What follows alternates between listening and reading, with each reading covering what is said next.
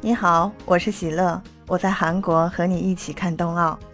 北京时间二月七日，二零二二年冬奥会正在如火如荼地进行着。连续多日的高水平比赛之后，已经有了多枚金牌诞生。二月六日进行的比赛里，瑞典成为大赢家，单日就斩获了两枚金牌，迅速提升排名，冲到了第二位，是挪威之外。本届冬奥会又一个目前取得两枚金牌的队伍，而榜首的挪威则是依靠着此前的两金一铜，继续霸占着榜首第一的宝座。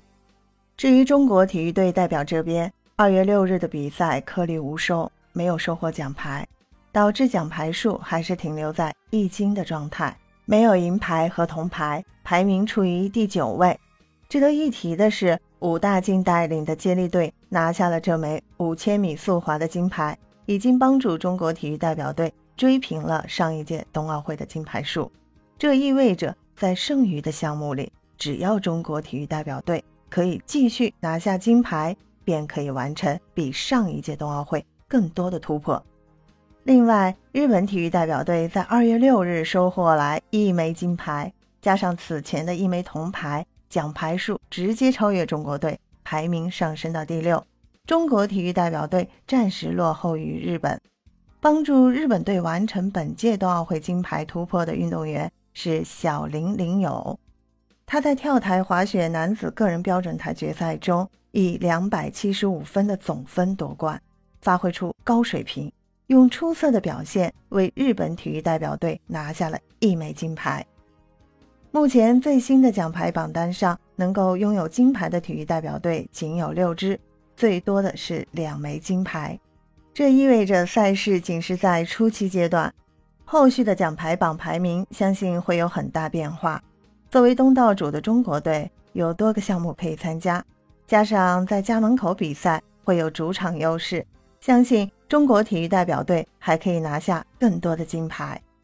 上一次在家门口举办的2008年北京奥运会，当时中国体育代表队的总计奖牌成就均打破历史，创造了最好成绩。相信本次2022年北京冬奥会也不会例外。诸如谷爱凌等有机会获得金牌的优秀运动员，比赛还没有到最后一刻，有多枚金牌等着中国队去争取。2月7日，北京冬奥会将在单板滑雪。冬季两项、短道速滑等多个项目产生多达九枚金牌，其中名将谷爱凌将会出战女子大跳台项目，迎来个人冬奥首秀。当然，相比较夏季奥运会，中国体育代表队在冬奥会这一个平台还没有培养出足够多的优秀运动员，基础打得还不够好，所以竞争力比不过夏季奥运会。就谈不上统治力。为此，对于中国体育代表队来说，去冲击冬奥会奖牌榜第一名并不现实。最实际的情况，运动员可以突破自我，完成进步，就是最好的结果。过于追求奖牌，并不是一件好事。你对中国冰雪运动有什么看法？欢迎给我留言。